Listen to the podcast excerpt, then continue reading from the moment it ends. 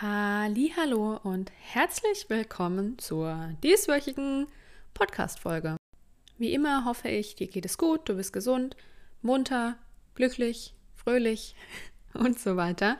Und schicke dir heute tatsächlich schon liebe Grüße aus meiner Mittagspause, denn es ist äh, Tageslicht vorhanden heute mal und äh, ich nehme die Folge seit langem mal wieder nicht kurz vor knapp auf, sondern nur minimal kurz vor knapp.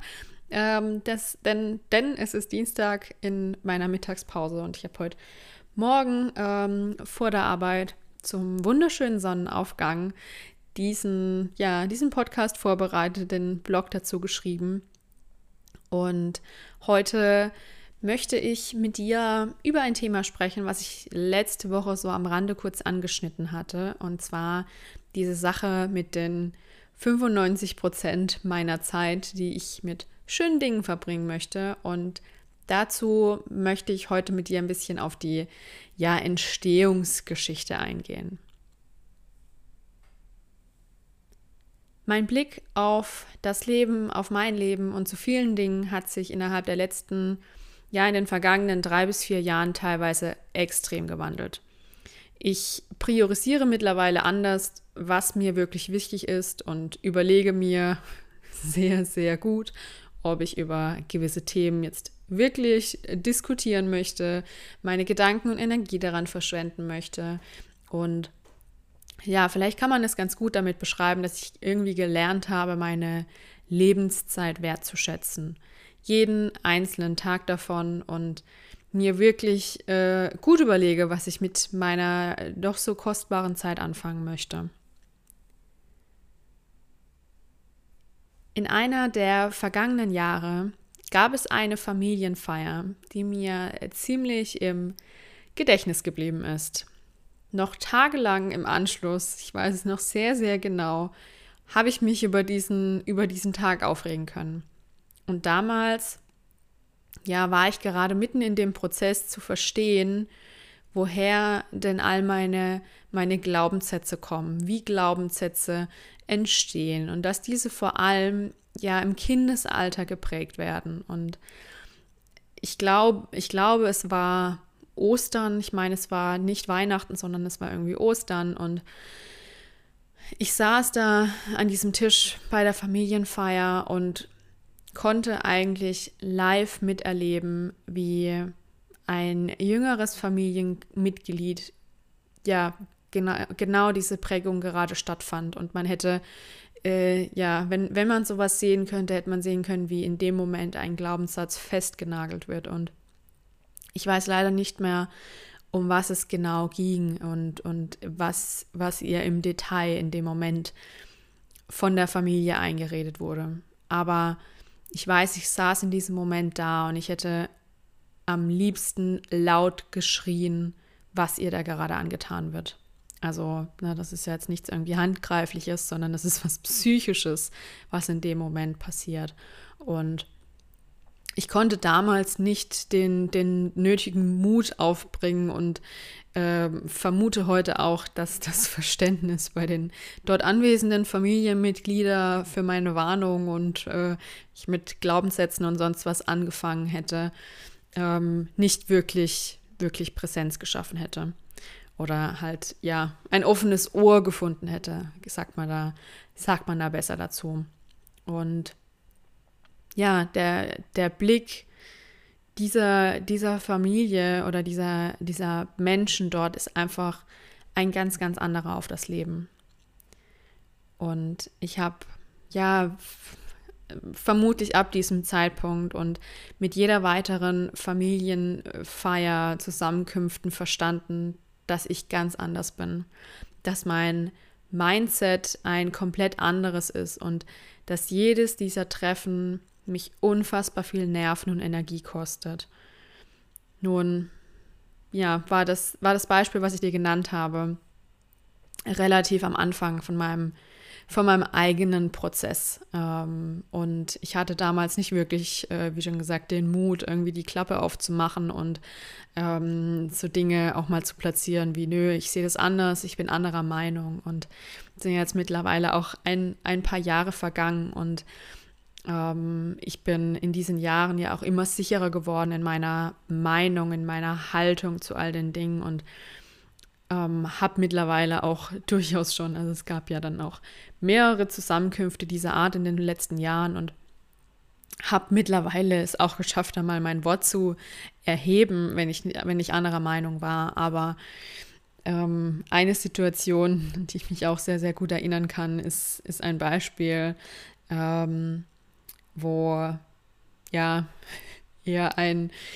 ähm, ich, ich bin der, bin der aller, allerärmste Drops auf diesem Planeten Gejammerer ähm, stattgefunden hat. Und wie du, wie du weißt, wenn du mich schon ein bisschen kennst, ich bin ein äh, positiver und, und optimistischer Mensch und ich brachte damals Lösungsansätze und andere Gedankengänge und habe gedacht, hey, schau mal, lass uns doch da einfach anders drauf schauen, weil ich, weil ich in meinem Mindset anders gepolt bin. Aber ich musste dann relativ schnell feststellen, dass das gar nicht gehört werden wollte. Dass es für diese Person nicht, nicht wichtig war, in dem Moment jetzt eine Lösung zu finden, sondern sie wollte eine Bestätigung für ihr, ich bin der ärmste Drops auf dem Planeten Theorie haben. Und ähm, da es war einfach bei mir, bei mir gab es diesen Gedankengang so gar nicht, aber eben um das so ein bisschen verständlich zu machen, dass ich einfach ganz anders auch denke. Und mit, mit dieser Situation verstand ich auch was weiteres in, in dieser Konstellation, dass diese Menschen und auch viele andere Menschen wollen nicht, wirklich in Anführungszeichen, das klingt immer so wie nach einer Sekte, aber sie wollen nicht bekehrt werden und sie wollen nicht auf die positive, optimistische Seite des Lebens kommen, in der ähm, die Schokolade in Bächen fließt und Kekse an Bäumen wachsen. Nein, also ernsthaft. Ähm, ich begriff damals, dass diese Menschen sich nicht verändern wollen und dass sie einfach sind, wie sie sind und dass sie einen ja ganz anderen Blick auf die Welt haben und das ist okay. Das ist vollkommen okay. Und ich begriff aber auch, und äh, das ist jetzt ähm, super wichtig, ich begriff auch mit der Zeit, dass dieser Blick auf die Welt mir nicht gut tut. Dass jede Zusammenkunft mir super viel Kraft und Energie raubt und dass es ja, wie man, wie man so schön sagt, ähm, toxisch für mich ist. Und dann kam die Zeit, über die ich hier viel gesprochen habe, in der ich mein Leben auf den Kopf gestellt habe und in der ich Entscheidungen getroffen habe, die natürlich für mich auch nicht leicht waren und die für Außenstehende oftmals nicht verständlich waren, aber ich habe sie immer aus meinem Herzen heraus getroffen und ich bin in dieser Zeit definitiv, definitiv, definitiv, definitiv nicht mit breiter Brust durch die Welt marschiert. Ganz im Gegenteil. Denn in meinem Kopf war das reinste Kasperle-Theater, wie man so schön sagt. Und es war wirklich Mindfucks on High Level. Und ich war damals ja psychisch ziemlich gebrechlich und ich war wirklich auch psychisch einfach nicht dazu in der Lage, meine Entscheidungen auf irgendeiner Familienfeier rechtfertigen zu müssen. Und ich wollte und ja konnte mich nicht bei Personen mit einem ganz anderen Blick auf die Dinge, auf die Welt für meine Entscheidung, Entscheidung rechtfertigen. Dafür war ich nicht bereit, dafür war ich einfach nicht stabil genug. Und ja, damit kommen wir jetzt irgendwie auch zum, zum eigentlichen Thema der Folge. Dem Mindfuck, der im Hintergrund entsteht, wenn du dich dann dafür entscheidest, nicht zu diesem, zu dieser Feier, zu diesem Treffen zu gehen. Denn Familienfeiern, da muss ich doch irgendwie hin. Das ist halt Familie, das ist halt Pflichtprogramm. Aber weißt du was? Du musst eigentlich in deinem Leben ziemlich wenig. Und ich glaube, es gibt doch, es gibt doch diesen Spruch, der besagt, dass du im Leben nichts musst außer sterben. Und daraus entstand Anfang 2021 mein Commitment.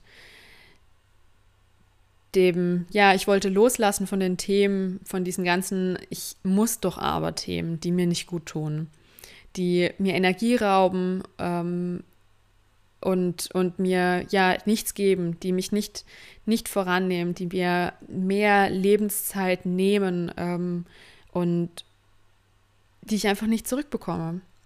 Und das ist, das ist ein Punkt, was man verstehen muss, dass es so unfassbar wertvoll ist, was du bekommst und dass du es auch nie wieder zurückbekommst. Ähm, es gibt da auch, ich weiß gar nicht, wie dieser Film heißt, ähm, mit, mit Justin Timberlake, ähm, weiß nicht, vielleicht heißt es auch einfach nur Time, ähm, wo sie am, am Arm deine Lebenszeit abläuft. Ähm, und das ist so ein super wichtiger Punkt, den, den ich in den letzten Jahren verstanden habe. Und ähm, dann so Entscheidungen dafür zu treffen, ist auch, ja, ist auch wieder irgendwie Selbstliebe. Und du musst nicht zu diesen Familienfeiern oder auch zu anderen Treffen, die dir absolut nichts geben, die ja dir eher ganz im Gegenteil geben. Denn es geht in deinem Leben immer an erster Stelle um dich. An erster Stelle sollte immer dein Wohlbefinden stehen und jede Entscheidung, die du triffst, sollte vorher eigentlich immer mit dem Blickwinkel, tut mir das wirklich gerade gut betrachtet werden? Ist es das, was ich jetzt gerade brauche, um mich wohlzufühlen? Und mir taten diese Treffen damals zum Beispiel definitiv nicht gut. Und ich war zu diesem Zeitpunkt so wahnsinnig mit mir selbst beschäftigt und ich war nicht wirklich stabil und definitiv nicht in der Lage, mich eben für meine Entscheidungen rechtfertigen zu müssen. Und mittlerweile hat sich natürlich in meiner, meiner psychischen Stabilität einiges geändert, aber an meiner Einstellung zu diesem Thema nicht mehr. Denn meine Lebenszeit ist wertvoll und daher ist, ist es mein Ziel, eben diese 95 Prozent davon mit Dingen zu verbringen, die mir gut tun, die balsam für meine Seele sind, die mir Spaß machen, die mich weiterbringen und so weiter. Aber berechtigterweise stellst du dir jetzt die Frage, ja, aber jetzt hier super gut ausgearbeitet, verstehe ich voll, was du mir sagen möchtest. Aber warum sind es dann nur 95 Prozent? Naja, ähm, ich werde nie Spaß an Dingen wie Putzen, Haushalt, Behördengängen und ähnlichem finden, aber ähm, das sind halt in unserer Gesell Gesellschaft so kleine Kleinigkeiten, die du neben Sterben auch irgendwie machen musst. Und dafür habe ich diese 5% übrig gelassen. Für all die Dinge, die mir keine Freude bereiten, ich mich auch nicht wirklich weiterbringen, aber doch halt irgendwie sein müssen. Deshalb 95% zu 5%. Was ich dir heute mitgeben möchte, ist, dass du absolut gar nichts musst. Wenn dir dein Bauchgefühl sagt, dass die, ja, nächste, die, die Familienfeier oder auch das Treffen mit Freunden, Bekannten, dass es dich nur Nerven kosten wird, dass es dir Energie raubt, dass es, ja, dass es einfach nicht gut für dich sein wird, dann mach es nicht. Und ja, dazu zählt auch der 80. 80. Geburtstag deiner Oma. Denn sind wir mal ehrlich, Niemand hat etwas von diesen Familienfeiern, bei denen du den ganzen Tag gezwungen zusammen am Esstisch sitzt und diese Zeit wirklich unendlich scheint und ähm, nicht vergeht und du einfach nur irgendwie da sitzt, weil man halt irgendwie da sitzen muss. Und auch deine Oma hat da absolut nichts davon und ähm, hat wirklich am Ende immer mehr davon, wenn ihr einfach zu zweit Zeit verbringt, anstatt diese, ja, diese Zeit dort abzusitzen, wo irgendwie keiner wirklich Spaß dran hat und ähm, man lieber dann etwas vom vermeintlich familiären Pflichtprogramm zusammen unternimmt und sich so einen schönen Tag macht. Und ja, das ist auch mit durchaus ein Grund, weshalb ich diese gefühlten Pflichtveranstaltungen an meinem Geburtstag abgeschafft habe und mir den Tag lieber mit, mit Dingen vollpacke, die mir Spaß machen. Mir überlege, okay, welche Menschen möchte ich heute sehen,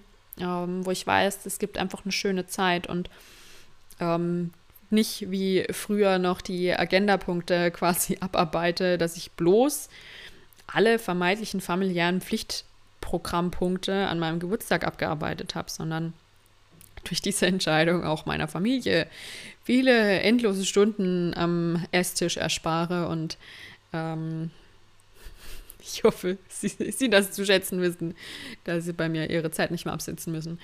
Aber ja, heute ähm, ging es viel um familiäre Themen. Also ich habe dir viele familiäre Beispiele gebracht, aber ähm, ja, das so ein bisschen, weil ich glaube, also zumindest ist bei mir so, dass dort das Pflichtgefühl meistens am größten ist. Aber ähm, das Gleiche gilt genauso bei Freundschaften. Also du kannst das alles genauso auf Freundschaften adaptieren. Du bist niemals gezwungen, da zu sitzen, wenn du denkst, es bringt mir eigentlich gerade überhaupt nichts. Ähm, denn ja, du musst gar nichts, wenn es deiner Seele nicht gut tut. Das wollte ich dir heute mitgeben und ich hoffe, ich konnte bei dir vielleicht ein paar, paar, ähm, paar Samen pflanzen, die so gedeihen werden in deinem, in deinem Kopf, ähm, wo du das nächste Mal hinterfragst, ob das, was du jetzt gerade tust, ähm, wirklich, ob du das wirklich gerade gern machst oder ob du es machst, weil du meinst, du musst es machen. Das war's für diese Woche. Ich wünsche dir eine schöne Woche. Schön, dass du mir zugehört hast. Ähm, schön, dass du da bist. Und bis zum nächsten Mal.